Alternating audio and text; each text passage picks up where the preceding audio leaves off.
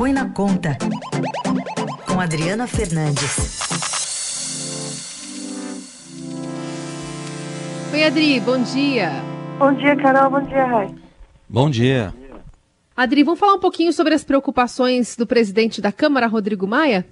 Sim, o presidente Rodrigo Maia, ele deu a senha ontem num evento, numa live promovida pelo Banco BMG, ele disse que ele criticou né, as distorções do sistema tributário e, de, e foi além, defendeu a necessidade de rediscutir o simples, né, que segundo ele conta com subsídios de 80 bilhões de reais.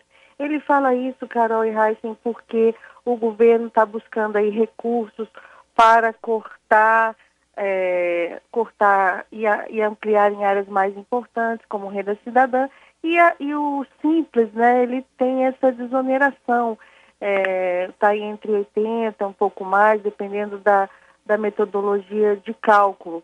E é sempre um ponto que há muito tempo vem sendo é, discutido, né, mas as empresas, elas, é, essas empresas desse setor, elas têm bastante força de pressão no Congresso Nacional, porque é, tem uma capilaridade grande e, além do mais, são os maiores empregadores do Brasil.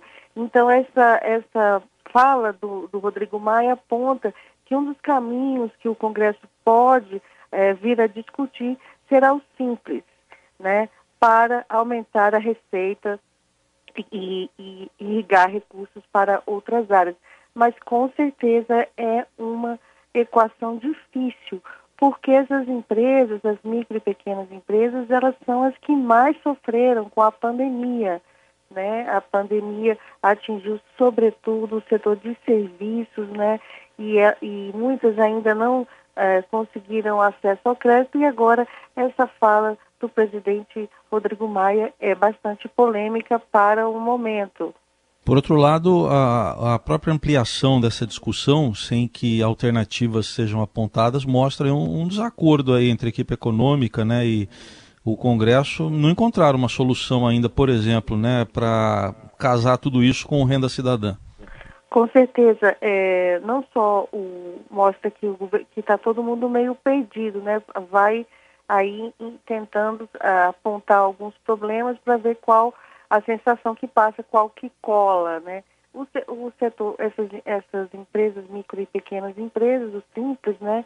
Eles vão até 300, faturamento com até 360 mil e atinge também as empresas de pequeno, é, pequeno e médio porte com faturamento de 40, uh, de 4 é, milhões de reais, 4 milhões de, de reais por ano. Então é, é, um, é um grupo muito grande, embora haja, é, seja possível fazer essa, essa revisão, talvez bastante necessário, o momento é que é, é, questionável, será que não tem outras áreas, né, dentro do, de, dentro desse, enorme é, é, espaço, né, de subsídios e benefícios tributários para cortar. Vai dar polêmica, com certeza, e, e, e aí o, o presidente Rodrigo Maia veio com veio com essa informação para, com certeza, se, se, é, sentir um pouco né, qual a recepção dentro do Congresso para essas mudanças.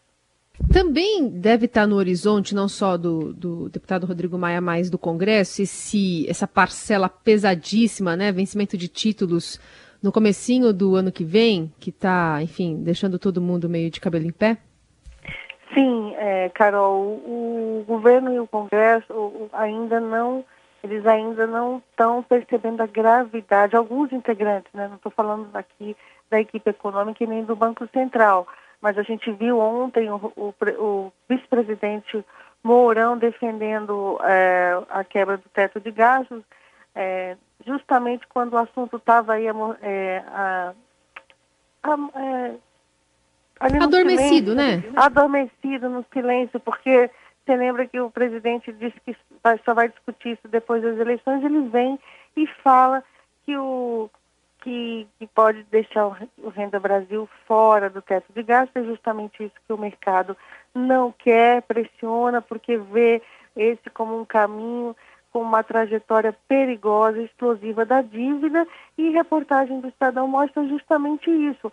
os efeitos do que desse, dessa, dessa pressão é, e dessa percepção de risco de solvência da dívida brasileira, risco de solvência é o risco de não pagamento.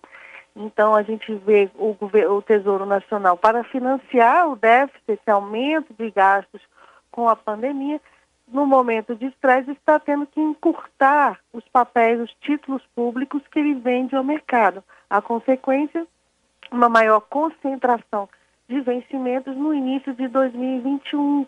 É, só nos primeiros quatro meses do ano são 600 e, 643 bilhões de reais que terão que ser pagos aos investidores que compraram os títulos dos títulos públicos e que estão vencendo nesse período. O que o governo faz é, quando o título vence é o que chama no mercado rolar a dívida, ou seja, emitir novos papéis para financiar esse pagamento. E é justamente isso que está ficando mais difícil. Por isso, é, a preocupação em torno desse montante muito elevado já em, no início do ano, que corresponde, é, Carol, a quase 15,40% da dívida, do estoque da dívida, tendo, tendo que ser financiado, rolado nos, em apenas quatro, quatro meses. Então, 2021 começa com esse teste de fogo, né? Teste de fogo para a equipe econômica e para, sobretudo, o Tesouro Nacional.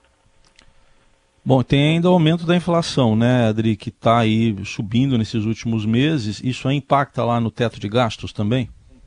Sim, é, sim, tem, tem impacto, sobretudo porque muitas despesas, né, é, das contas é, são é, tem relação com, com a inflação. Então é mais uma, um problema aí para o, o para a equipe econômica e que está sem solução, Heisen. Você mesmo é, é, vive perguntando, falando e a gente continua aqui é, nesse impasse enquanto os políticos estão ah, nas suas bases decidindo as eleições municipais e aqui é, a, o tema econômico está parado, as soluções né, estão paradas. A gente passou uma semana sem nenhuma decisão importante. Adriana Fernandes conosco aqui no Jornal Dourado. Obrigada, viu, Adri? Bom fim de semana. Bom fim de semana. Até, até a semana que vem.